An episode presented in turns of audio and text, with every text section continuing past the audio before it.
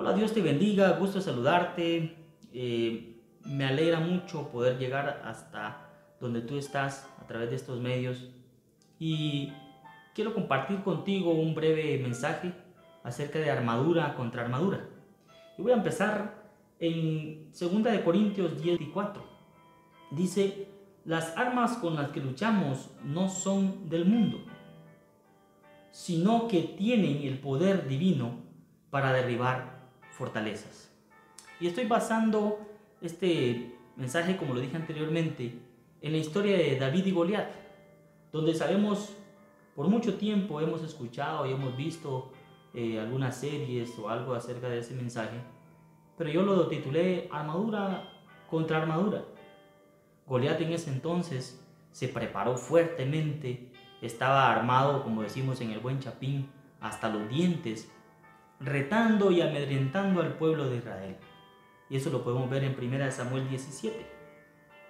Lo cual empieza desde el versículo 5 y 6 a narrar la historia, pero yo quiero que veamos tres puntos importantes en, esta, en este momento. El primero es, las fuerzas espirituales son mayores que las naturales. Y muchas veces nos hemos sentido cansados, derrotados o frustrados pero cuando hacemos una oración y nos intercedemos ante Dios, Dios nos escucha y Él nos da unas nuevas fuerzas. Pero Goliat en ese entonces quería derribar al pueblo de Israel amedrentando con esa armadura fuerte que tenía, porque sabía que ninguno de ellos, a las fuerzas naturales, a los ojos naturales, no lo podría vencer. Pero apareció uno, dice, y es uno, un pastor de ovejas que lo mandaron a hacer a, llevar comida a sus hermanos. Y decía David, ¿y esto qué, qué está pasando aquí? ¿Por qué este hombre incircunciso está amedrentando al pueblo de Israel? Entonces él se ofreció y hasta le dio tiempo de preguntar qué lo que daban al que venciere a ese gigante. Y los que estaban ahí le dijeron que le daban la mano de la hija del rey, que le daban riqueza y que le exoneraban de impuestos.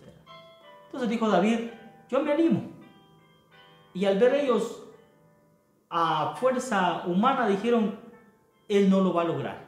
No lo va a lograr porque es un chamaco, es una persona que no está ni tampoco eh, muy preparada. Pero las fuerzas humanas se quedan cortas a las fuerzas que podemos tener espiritualmente. Por eso David se ofreció porque él sabía de quién dependía, de un Dios vivo, un Dios fuerte, un Dios que respalda, cuando nosotros hacemos su voluntad. Y nos van a ver en algún momento que somos débiles en unas áreas, somos débiles en otras áreas, pero sabemos que cuando nos sometemos a los caminos del Señor, que nos sometemos en Él, Él nos levanta y nos da nuevas fuerzas, nos da nuevas habilidades. Y muchas veces no las vamos a demostrar en ese momento, sino que se van a ir desarrollando poco a poco con nuestro interés, con nuestra eh, iniciativa que tengamos también y la inteligencia y sabiduría que Dios nos pueda ir dando. El segundo punto es, el respaldo de Dios siempre será para que Dios sea glorificado. Él respalda, pero para que Él mismo sea glorificado. ¿Por qué Dios respaldó a David? Primero, porque el amor era hacia el pueblo de Israel. Y a David ya lo había preparado y lo había ungido tiempo atrás, a través del profeta Samuel, en aquella casa de Isaí, su padre. Y David fue el último que se fue presentado en ese momento ante los hijos de Isaí cuando lo ungieron como rey. Ya era voluntad de Dios desde ese tiempo que David hiciera algunas proezas como un futuro rey. Entonces Dios respaldó esa fuerza de David. Y miren que no fue fuerza humana, porque David mató a Goliat, dice que se apresuró a recoger piedrecillas para agarrarlas en su onda y le dio un lugar a Goliat donde estaba descubierto nada más y fue la frente. Así fue como un pequeño guerrero pudo derribar con el respaldo de Dios, como lo vemos en el punto número 2, a un gigante armado, superarmado, pero en forma natural. Y David utilizó la fuerza espiritual que fue la guianza del Señor. Y el punto número tres que te quiero dejar es, la recompensa de Dios es mejor que cualquier riqueza humana. A David le ofrecieron, y ya vimos lo que le pudieron ofrecer, y David fue y tomó lo que le habían ofrecido al momento de derribar a Goliat.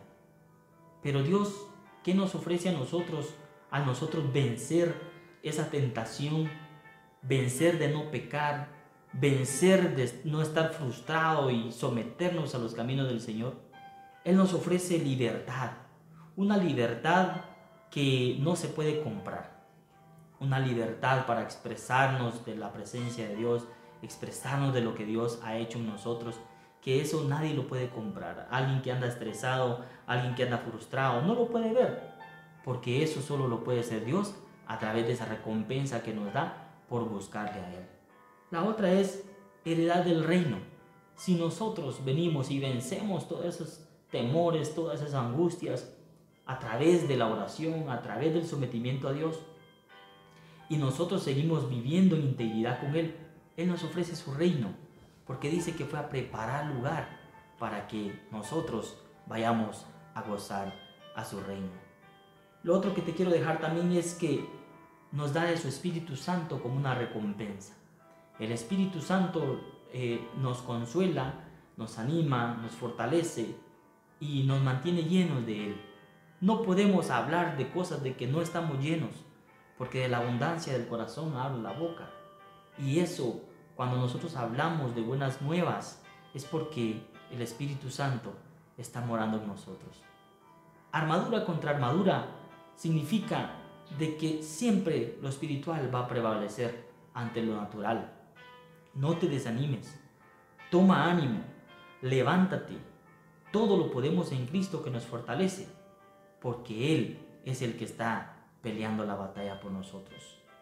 Toma tus fuerzas espirituales, sométete al Señor, sométete a su voluntad y sé que tú podrás vencer. En el nombre de Jesús lo vas a lograr.